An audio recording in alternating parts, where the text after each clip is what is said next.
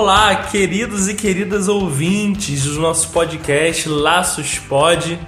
Muito obrigado mais uma vez por participar da nossa mesa virtual. Hoje a gente vai falar sobre estimulação infantil com Fernanda Verkaiser, Daniele e eu.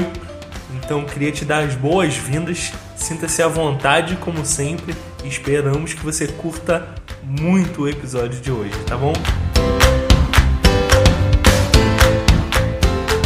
Olá, gente, boa noite, bom dia, boa tarde, boa noite para quem nos ouve, né?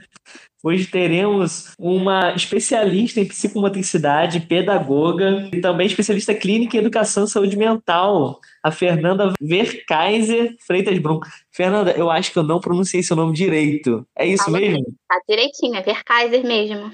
Obrigado, Fernanda. Boa noite. Boa noite. Está com a gente também a Dani, mais uma vez. Oi, Dani, boa noite. Boa noite, gente. Muito bom estar com vocês aqui novamente. Feliz com a participação da Fernanda, uma encantadora de crianças, que ensina todo dia pra gente como é bom, né, poder aprender com esses serzinhos. Então, com certeza hoje vai ser mais um dia de aprendizado. Obrigada, Fernanda. Obrigada, Rafa. Obrigada a vocês pela oportunidade. A gente que agradece pela tua disponibilidade de estar aqui com a gente e poder compartilhar um pouco da tua experiência, do teu conhecimento também. Fernanda, conta pra gente um pouquinho da tua atuação, como você tem atuado nesse momento, em que áreas você tem atuado. Conta pra gente um pouquinho. Então, a minha vida ela se divide entre a pedagogia, né, e a psicomotricidade. Eu trabalho como pedagoga, ainda atuo em escolas, né? Sou apaixonada pela educação infantil, sou mesmo muito encantada porque eu acho que a gente tem liberdade, né, de poder trabalhar todas essas habilidades sem estar presa a um conteúdo, né, como quando as crianças chegam no fundamental. E com a psicomotricidade, eu trabalho na APAI, e também sou completamente apaixonada desde o momento que eu ouvi falar da psicomotricidade, eu tive uma disciplina na faculdade, eu amei, me apaixonei e eu quis estudar mais sobre, sobre psicomotricidade. Então, hoje a minha atuação é nessas duas áreas, que se unem, né? Você pode contar um pouco, Fernanda, da tua atuação pra gente enquanto psicomotricista, né? Posso sim, vou aproveitar também para falar um pouquinho, assim, que no começo foi um pouco difícil, porque as pessoas não conheciam, como ainda estão conhecendo né, a psicomotricidade. Então, quando eu me formei, eu não tive campo de atuação aqui em Mendes. Né? Eu usei a experiência na escola em que eu trabalho, com algumas crianças que tinham dificuldades de aprendizagem, e aí eu comecei a fazer tipo um teste com eles, né? Eu aplicava aquilo que eu estava aprendendo com eles e a gente viu resultados, a gente viu melhores no rendimento ali na escola. Depois eu fiquei um tempo parada, porque eu não tinha um campo de atuação, até que a pai me chamou para trabalhar. Então, assim, a minha experiência não é muito grande ainda na psicomotricidade. Eu fiz estágio na Santa Casa de Misericórdia, lá no Rio. Depois eu fui chamada para ficar trabalhando lá e eu trabalhei por um ano. Lá eu trabalhei com crianças autistas e com síndrome de Down. E cada vez que eu fui trabalhando, mais eu ia me encantando com o trabalho da psicomotricidade. E eu acredito muito no trabalho assim, unido, né, junto outros profissionais, não o trabalho sozinho. Assim como a gente faz na APAI, que é um trabalho de parceria com a fisioterapia, com a fono, com a psicóloga, com os professores. Né? Eu acredito que cada um dentro da sua área vai contribuir para que essa criança melhore Cada um dentro da sua visão vai ter sua percepção e poder ajudar essa criança. Então, hoje, lá na APAI, eu trabalho na salinha de estimulação essencial, mas o meu enfoque é mesmo trabalhando essa parte da psicomotricidade. Então, quando chega uma criança para a gente, né, a gente faz uma avaliação dessa criança e a gente vê quais são as necessidades que ela tem, mas eu gosto de enxergar a criança como uma criança, não enxergar como a dificuldade só que ela tem. O primeiro ponto que, que eu olho na criança é quem ela é, o que ela gosta, de que forma que eu posso me aproximar dela, né? De que forma eu posso vincular com ela. Então esse é o meu primeiro passo. Então independente se ela é autista, se ela é TDAH ou se ela tem um atraso mesmo psicomotor, minha primeira atuação com ela é conquistar essa criança para que ela fique comigo. Então, é um trabalho mesmo de conquista. E depois eu vou observando quais são as dificuldades que ela tem, porque dependendo do, da demanda que essa criança traz, por exemplo, se for uma criança autista, se a gente for pensar puramente nesse lado psicomotor, ela tem algumas defasagens motoras. Então, eu tenho que olhar se essa criança autista ela apresenta, por exemplo, uma desestruturação sensorial, que algumas têm mais forte, outras não. Tem crianças que não, não gostam de pegar objetos que são mais gosmentos. não gostam da massinha, dependendo do alimento, não gosta, não gosta da areia, não gosta de ficar descalço. Então, tudo isso no primeiro contato é o que eu vou observando. As dificuldades que geralmente a criança autista apresenta, a alteração global do desenvolvimento, a linguagem, o que, é que ela me traz de linguagem, se ela realmente não sabe falar ou se ela só fala quando é do interesse dela, a percepção do espaço dela como tá. Então a gente vai observando essas características que cada demanda traz. E aí eu começo a minha intervenção. Eu vou trabalhando, vejo qual é o hiperfoco daquela criança, né? Que a criança autista geralmente ela tem um hiperfoco. E aí todas as brincadeiras que eu vou fazer são para desenvolver essa parte que ficou em defasagem né, que tem essa defasagem, com o hiperfoco. Então, por exemplo, se eu tenho uma criança que gosta muito de animais, então tudo que eu vou fazer é voltado para o animal. Então, se eu vou pedir para ela pular, ela vai pular para pegar um animal. Se ela for me falar alguma coisa, me demonstrar que ela está entendendo o que eu estou falando, é usando o animal. Então, o primeiro contato assim, que eu faço é dessa forma. Você foi muito clara e algumas coisas já me chamaram bastante atenção nesse primeiro momento. Primeiro que você fala muito da paixão, né? Da sua paixão em trabalhar com as crianças e com a psicomotricidade. Queria pegar esse primeiro caminho com você nesse momento. O que é mais apaixonante para você? Eu ver o desenvolvimento deles, ver que eu, que eu tive uma parcela ali de ajuda, ver a evolução deles. E eu me frustro muito quando eu vejo que eu não consegui mudar muita coisa. Então eu busco todos os meios que eu posso para tentar fazer essa criança evoluir de alguma forma. Fernanda, acho que assim como o Rafa, a gente que trabalha com você percebe né, o seu empenho, a implicação no seu trabalho exatamente isso que você falou, né? O desejo que te move de proporcionar algo melhor, né? Uma qualidade de vida para essas crianças. Então, assim, uma coisa que eu queria te dizer, né, em relação a essa questão do interesse, primeiro dessa vinculação, desse cuidado que você tem com o acolhimento de quem chega, o respeito pela história deles, o respeito, né, por, por, por ser uma criança, de olhar para esse ser como uma criança, como outra qualquer.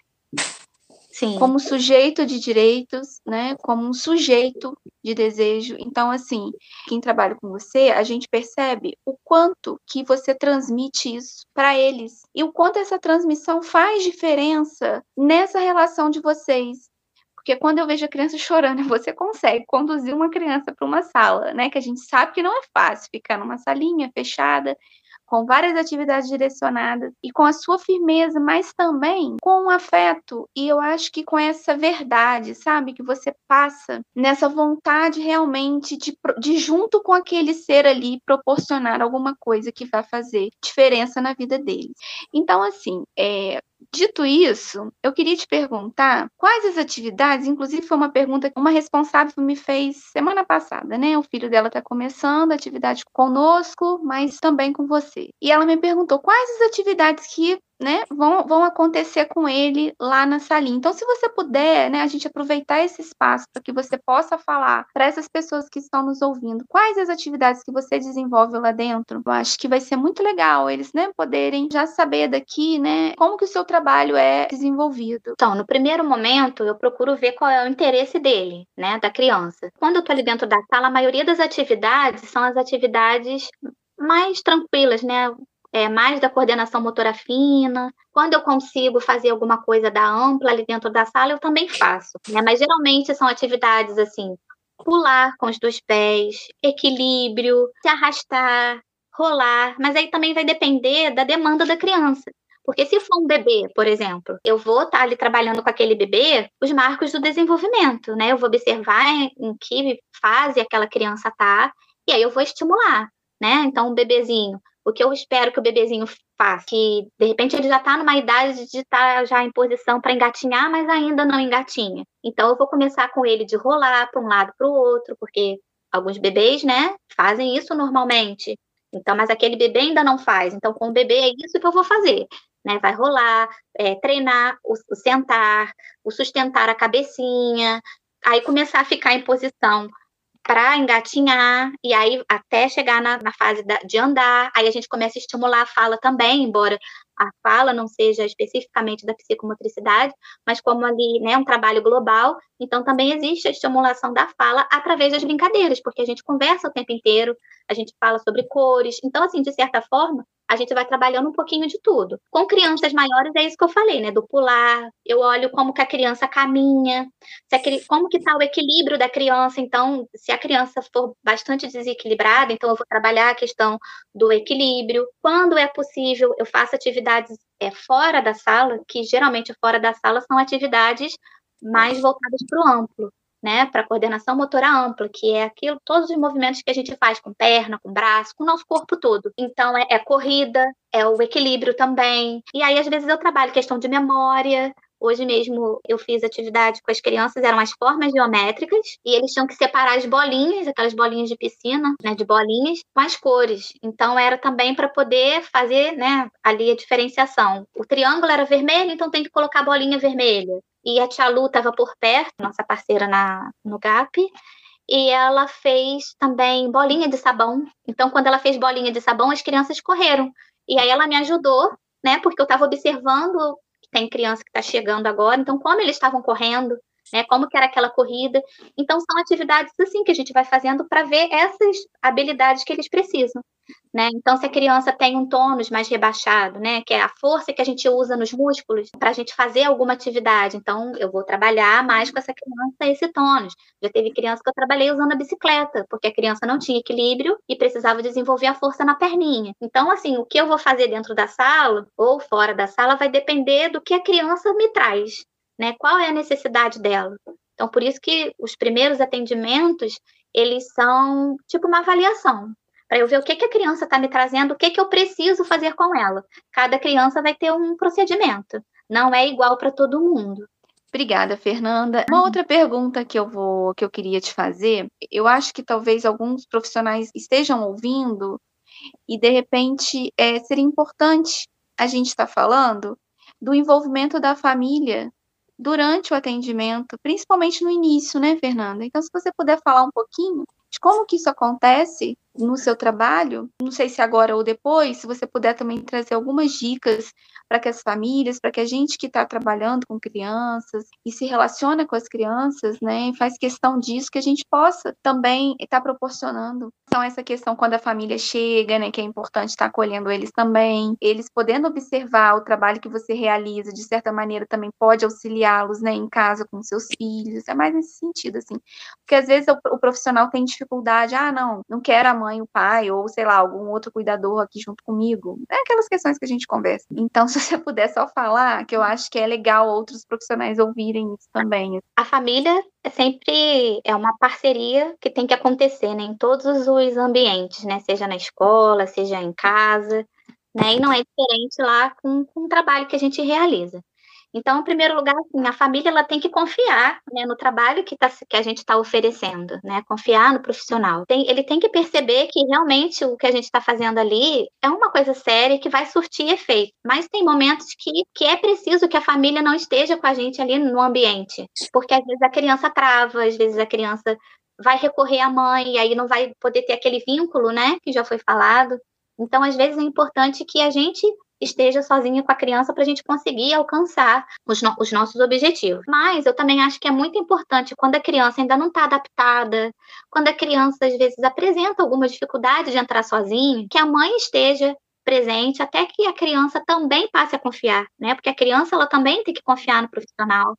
Ela tem que também, como a Dani disse, se encantar por aquele momento ali que é um momento prazeroso, né? Um momento de brincadeira, que todo trabalho é feito através da brincadeira. Não vejo também problema da mãe estar até que a criança esteja bem, né? Que a criança esteja adaptada ali. Mas a família não pode assim interferir, né? No, no andamento do, do trabalho. Está fazendo pela criança. Se a gente faz uma pergunta, a família responde, né? Tem que ser mesmo assim para a criança é, ter confiança e saber, minha mãe tá ali, mas eu posso brincar com a tia Fernanda, né? Porque a tia Fernanda tá, tá ali me direcionando o que eu vou fazer. Mas a família é essencial, né? A, a parceria da família, a família tá reforçando aquilo que está sendo feito, estimulando a criança em casa. Quanto mais estimulada, mais a criança vai melhorar o desempenho dela, né? Mais chances a criança vai ter de ter sucesso.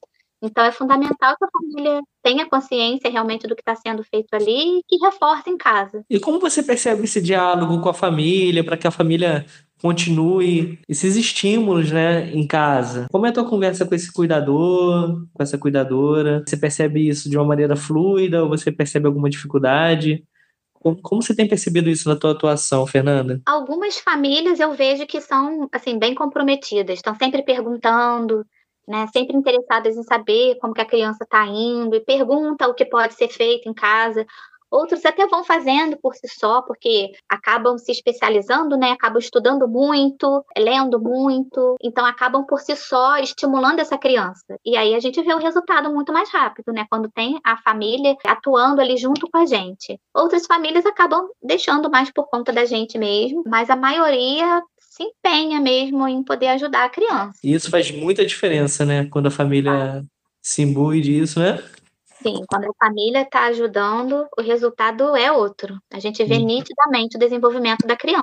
Aqui mesmo que é um período pequeno, né? Que a gente tem, é, um, é uma vez por semana, pouco tempo, né? Então a família está muito mais tempo. É sempre de forma muito lúdica, né? A tua condução, né, Fernanda? Tudo através da brincadeira, tudo através de jogos, né? É muito difícil alguma atividade que não seja dessa forma. É sempre muito de uma maneira prazerosa para eles também, né? Por isso que eu acho também que eles acabam se encantando com a minha salinha né? Porque tem muita, muita brincadeira. A atividade principal da criança é o brincar. Então eles adoram ficar lá mesmo por conta disso, porque tudo é através da brincadeira. Que legal. E aí a gente indica os nossos ouvintes voltarem algumas casas atrás que a gente tem um podcast muito legal com a Mariana sobre a importância do brincar. E vale recorrer lá a esse podcast, que essa brincadeira realmente é importante que ela não se estenda só na salinha da Fernanda, mas que ela também esteja presente né, nas famílias, nas casas dessas crianças, né? Com certeza. Brincar é muito importante, né? Desenvolve naturalmente. Não precisaria ir para minha salinha, né? Porque na minha salinha a gente vai com uma intenção de desenvolver algumas habilidades, né? A criança que brinca, ela vai desenvolvendo essas habilidades naturalmente, né? Que é o equilíbrio, a, a coordenação, é, a orientação espacial, vai desenvolvendo isso naturalmente através da brincadeira. Então, não só para criança que tem uma, uma demanda especial, né? Para qualquer criança, brincar é muito importante. A estimulação é muito importante, né? E é muito legal ver na prática estabelecer a relação e propor um aprendizado a partir do interesse das crianças faz total diferença também, porque na medida que você agrega valor, o sentido vai estar presente né, nesse aprendizado, inclusive na memória, né, porque a gente brinca que quando a gente grava com o coração, a gente vai levar isso por toda a vida. Então, quando você traz, que você faz, desenvolve todo o seu trabalho a partir do interesse da criança, né, e não a partir somente do que a gente adquire de conhecimento acadêmico ou que a gente acha que é melhor, né? Às vezes a gente faz isso na nossa vida como um todo, sempre achando que sabemos o que é melhor para o outro principalmente com as crianças. E a gente vê que quando acontece a partir do que faz sentido para ele, realmente você tem uma efetividade no aprendizado, na aquisição de conhecimentos, né, Fernanda? Então, eu acho que é muito legal ouvir isso e poder ver isso na prática. Acho que faz uma, é, é uma diferença absurda para o desenvolvimento infantil, acho que em qualquer aspecto. Uma coisa que eu queria levantar eu sei que daria um outro encontro, mas só para não deixar passar, é em relação ao que as famílias estão vivendo hoje. A gente está vivendo um momento, já, já vi, estamos vindo, né, numa caminhada aí de, de muita desigualdade, mas eu acho que a pandemia, né, tem acirrado, tem trazido isso um pouco mais, é, deixado isso um pouco mais visível. Então, essa desigualdade social que a gente vive, a falta de emprego, de dignidade né, para a vida dessas pessoas, de, de direitos sociais básicos, vai fazer toda a diferença para qualquer ser humano, né? principalmente para as crianças, principalmente na primeira infância. Então, é muito difícil a gente pensar num trabalho com famílias sem pensar nesse contexto de desigualdade social, sem pensar em políticas públicas que realmente garantam direitos sociais básicos, sem fazer um enfrentamento né, a, essa, a essa questão que, se, que já se coloca né, desde sempre, principalmente no sistema né, de relações, sistema político econômico que a gente vive. Então, eu acho que a gente precisa, né, cada vez mais, contextualizar essas questões, saber que as famílias vivenciam inúmeras dificuldades que, que são decorrentes né, dessa falta mesmo de acesso a trabalho, a condições melhores de vida. Então, a gente precisa também sempre fazer essa leitura e tentar compartilhar e garantir junto do Estado, e aí Estado eu coloco, né, é, com letra maiúscula, né, a sua responsabilidade em relação à vida de todos, porque senão a gente acaba também transferindo uma responsabilidade e exigindo algo é, de pessoas que não têm água, não têm saneamento básico, não têm energia elétrica, não têm acesso a transporte público, coletivo, né? Então, aí a gente vê, por exemplo, no município, quando um município consegue oferecer vaga na creche em maior quantidade, como que é importante a gente ver lá com as nossas crianças, como que favorece o desenvolvimento delas também. Então, eu acho que a gente precisa é, fazer essa discussão, né, lembrar, não esquecer nunca que a responsabilidade, como diz o Estatuto da Criança e do Adolescente, com a criança, com o adolescente, é da família, do Estado e da sociedade. Então, para a gente poder é, cobrar a gente, né, dessas famílias, a gente precisa também ver se elas tão, estão tendo seus direitos garantidos.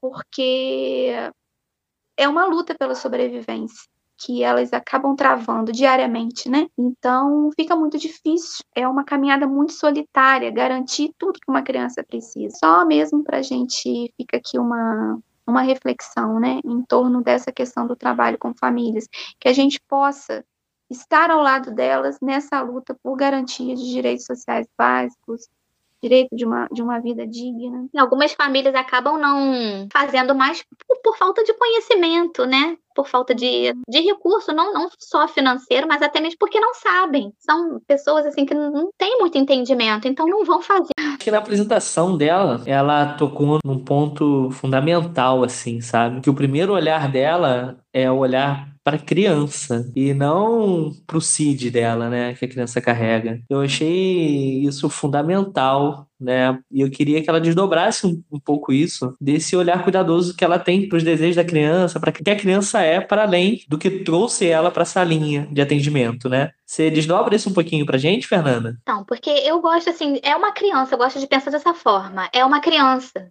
né? Independente do que ela apresenta de diferente ou não, ela é uma criança. Então, como ela é uma criança, ela vai ter dias que ela não vai estar tá bem, ela vai ter dias que ela não vai querer fazer alguma coisa, ela tem os gostos dela, ela tem aquilo que ela gosta, aquilo que ela não gosta, tem dia que ela não tá afim, tem dia que ela tá cansada, tem dia que ela tá com sono. Então, assim, como qualquer outra criança, né? Como os meus filhos, como, né, os filhos de, de todo mundo. Então, o meu primeiro olhar é esse, entender que é uma criança, né? Que faz pirraça, que chora, que vai tacar as coisas no chão, não porque ela tem, como diz você, um, um CID, né? Mas porque ela é uma criança. Então, por conta disso, eu, eu tento ter esse olhar primeiro para ela, como criança. Depois eu vou olhando o restante. Depois eu olho aquilo que é mais necessário. Mas primeiro eu tenho que entender essa criança, né? entender aquilo que ela gosta, aquilo que motiva ela. Porque a gente também é assim, a gente vai fazer bem aquilo que motiva a gente, aquilo que a gente gosta, aquilo que dá prazer. Então, é, é esse o meu olhar para essa criança. Aquilo, se ela gosta de música, então a gente vai fazer nossas atividades com música. Porque é com a música que eu vou conseguir. Então, eu posso trabalhar cores com ela através de uma música.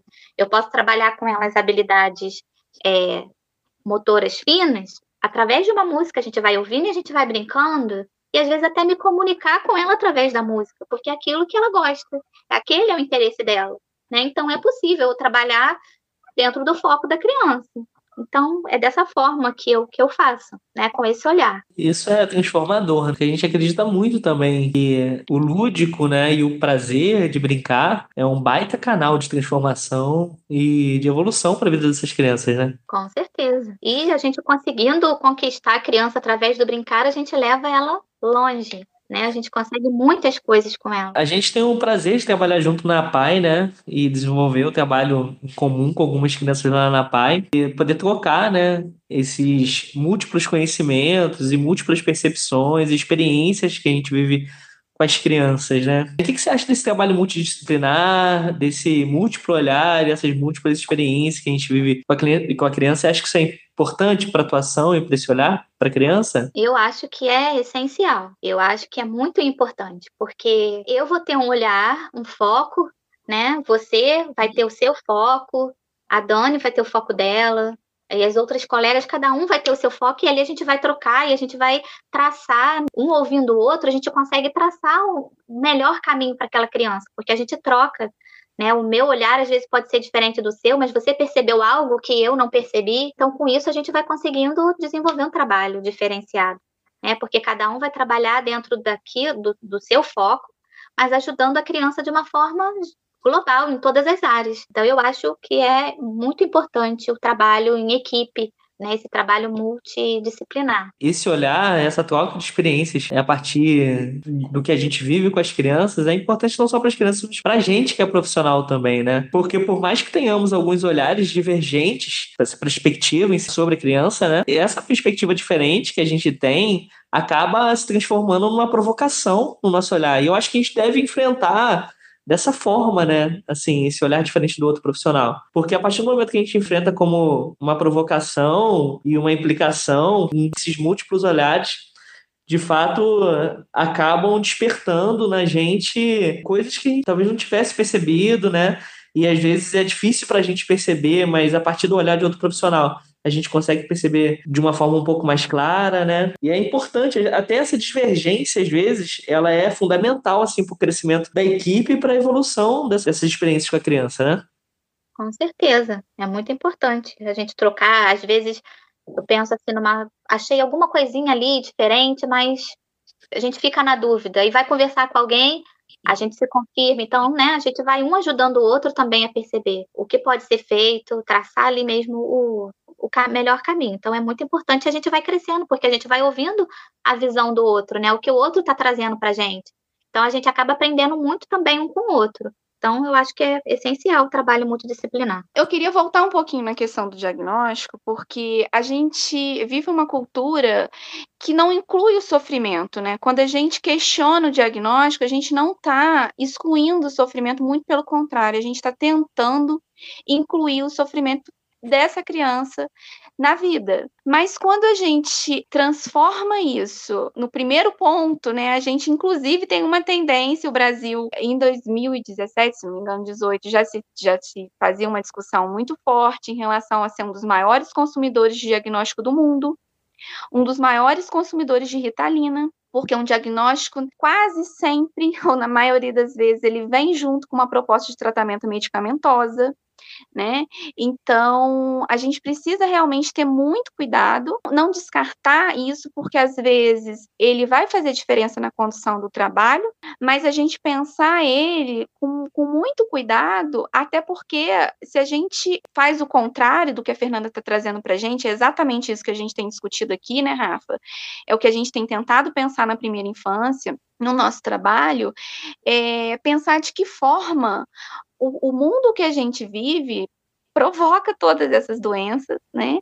Então, o contexto que a gente vive vulnerabiliza as pessoas no sentido, né, de colocá-las expostas a situações que não são tão favoráveis, né, no caso da criança, ao seu desenvolvimento, por exemplo, e que não é uma questão individual, sobretudo, é uma questão coletiva. Aí eu não estou falando das questões orgânicas, né? Mas até mesmo elas, a gente sabe o quanto que, que muitas pessoas passam fome, o quanto muitas pessoas não têm, né, como eu já falei anteriormente, volto a falar, não têm direito a uma saúde, a condições básicas e melhores de saúde. Então, isso vai repercutir na vida de qualquer né, sujeito. E aí a gente pensar num diagnóstico como algo individual, a tendência é isso, é patologizar, né? Então a criança não aprende, é, a gente não está discutindo a instituição é, escola, a gente não está discutindo de que forma que a gente está cuidando dessas crianças, a gente vai logo dizer que ela tem um TDAH, e, consequentemente, junto com isso, vem uma série de medicações. Aí a gente responde a uma demanda do adulto, e como a gente está falando aqui de infância, por isso que eu estou trazendo essa discussão, e não verdadeiramente à demanda da criança. Então, eu acho que o que a Fernanda está trazendo, a experiência que ela tem, vai provar o quanto que essa criança precisa ser vista enquanto criança como qualquer outra. E qualquer coisa que se faça, né, junto com essa criança, construir um mundo com ela de uma forma plena, vai trazer os benefícios que traz para qualquer outro ser. Então, fico muito feliz de ouvir isso e saber, né, e poder compartilhar dessa experiência com você, Fernanda, com o Rafa, com a Marcela, com a Vaxi, com toda a equipe, né, com a Lu agora que está com a gente na estimulação, fazer esse tipo de, de proposta, de olhar para a criança e não para um diagnóstico. Ele vai auxiliar na condução de um trabalho, mas não vai ser o que vai decidir o melhor para ele. Então, Fernanda, Vamos para as dicas, então. Dá algumas dicas para gente de algumas brincadeiras que as famílias podem fazer com as crianças em casa. Eu separei aqui, até anotei, né, algumas sugestões. Não são nem só brincadeiras, não, mas coisas que às vezes, como pai, como mãe, a gente acaba limitando as crianças, achando que eles não são capazes de fazer, e a gente acaba fazendo por eles. Isso já são coisas que, que além de dar autonomia para eles, né, é, vai desenvolver a parte motora né? Então eu coloquei coisas do dia a dia, né? Como a criança se pentear, né? Ela vai desenvolver a coordenação motora, ela vai desenvolver a força na mãozinha, né? Então, é porque quando a gente puxa o cabelo precisa ter força, então isso já ajuda. Ah, lógico que a gente não vai deixar a criança se pentear para sair, né? Mas em casa, livremente, dá uma escova, deixa a criança se pentear.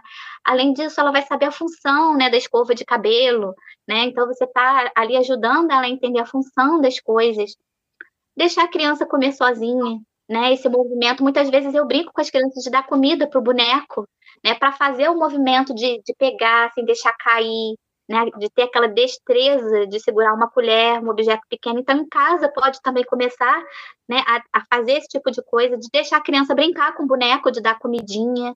Pode fazer um boneco de caixinha, né? Abrir uma boquinha e fazer com areia, com sementinha, com carocinho de feijão, essas coisinhas simples, né, para a criança poder estar tá desenvolvendo essa habilidade. Deixar a criança brincar de dar banho em boneco, né? É, brincar com espuma, brincar com água, até mesmo ela se lavar quando ela for tomar o banho dela, esfregar a cabeça, tá desenvolvendo o movimento dos dedinhos, o movimento das mãos, a força no braço, porque para esfregar o cabelo precisa levantar o braço, precisa fazer um movimento coordenado, né? Senão a gente bola o cabelo todo. Então, é, escovar o dente, é, se vestir, se despir, é, se calçar, tirar o sapato, né? Subir e descer a escada, que é uma coisa que eu escuto com muita frequência os pais falando, até me dói quando eu escuto assim, tá proibido de subir escada, né? Tem que subir escada, ele tem que aprender a alternar a perninha, tá trabalhando o equilíbrio, né? E criança gosta de subir escada. Né? Então, deixá-la desenvolver essa parte que geralmente a gente limita, porque a gente tem medo. Mas se a gente ensinar a criança a subir, a descer a escada, ela não vai, ela vai desenvolver o equilíbrio e ela vai ter facilidade. Então, não vai ter perigo, porque ela vai saber, né? É, deixar a criança correr livremente. É, quantas vezes a gente briga, para de correr, vai cair. Deixar ela correr porque ela precisa desenvolver. Quando tiver oportunidade, leva em parquinho. Né? Por mais simples que o parquinho seja, o parquinho tem muitos brinquedos que trabalham diversas habilidades, né? Escorregar trabalha equilíbrio, às vezes trabalha o medo que a criança tem da altura. É, geralmente tem o espaldar, que é aquele de escalada, né? Então também trabalha várias habilidades, tem que coordenar o movimento para subir, para descer conversar bastante com a criança para estimular essa questão da fala, cantar com ela que trabalha a memória, o ritmo, trabalha tantas outras coisas e deixar a criança brincar, ser criança, né? É, eu acho que eu me encantei tanto pela psicomotricidade que eu fui uma criança que eu brinquei muito. A minha vida era brincar no quintal da minha casa. Eu lamento que os meus filhos não têm mais esse quintal para brincar né? Mas eu subia em árvore, é, eu corria descalço, deixar a criança andar descalço também é tão importante, deixar ela sentir as diferentes texturas, né? Então, assim, a minha dica não é o brincar, eu sou apaixonada por brinquedo, por jogos, né?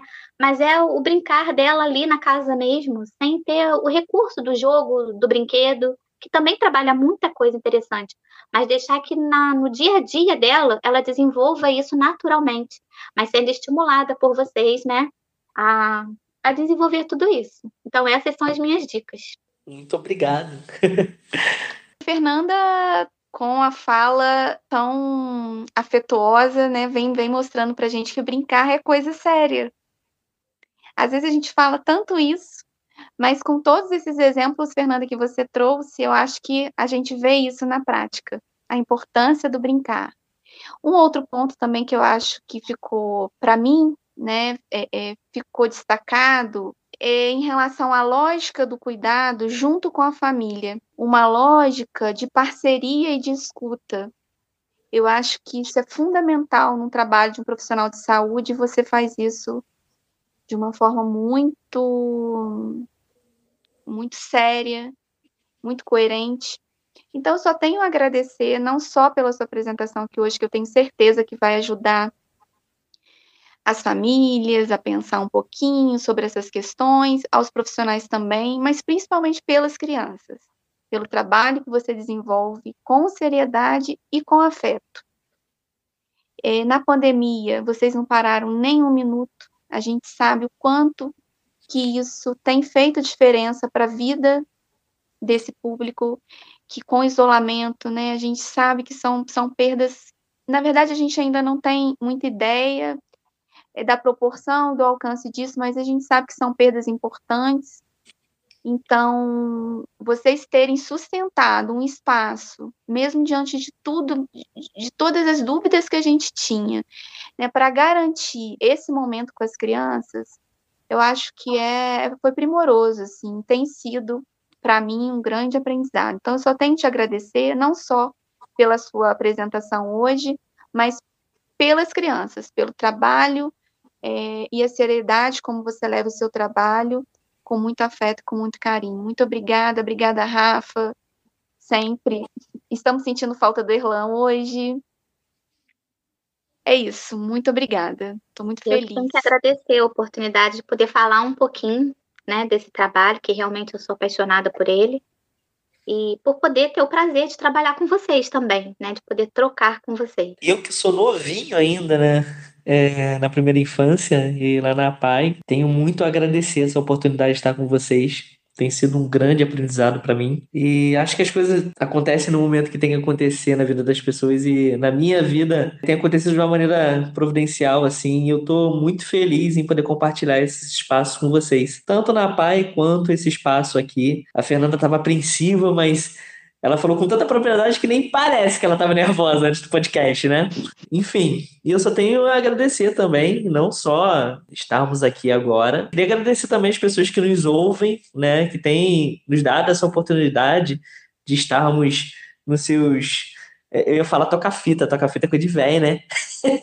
nos seus aparelhos, assim, e tem nos escutado. Muito obrigado às pessoas que nos escutam é, é semanalmente. Obrigado, Fernanda, mais uma vez por não só por você estar aqui endossando o que a Dani já falou, mas esse agradecimento também é pelo trabalho que você desenvolve, pelo, pelo tanto que você impacta não só a vida das crianças, a vida dessas famílias, inclusive a vida dos profissionais que estão à tua volta. Muito obrigado. Eu que agradeço o carinho de vocês. Valeu, gente. Tchau, tchau.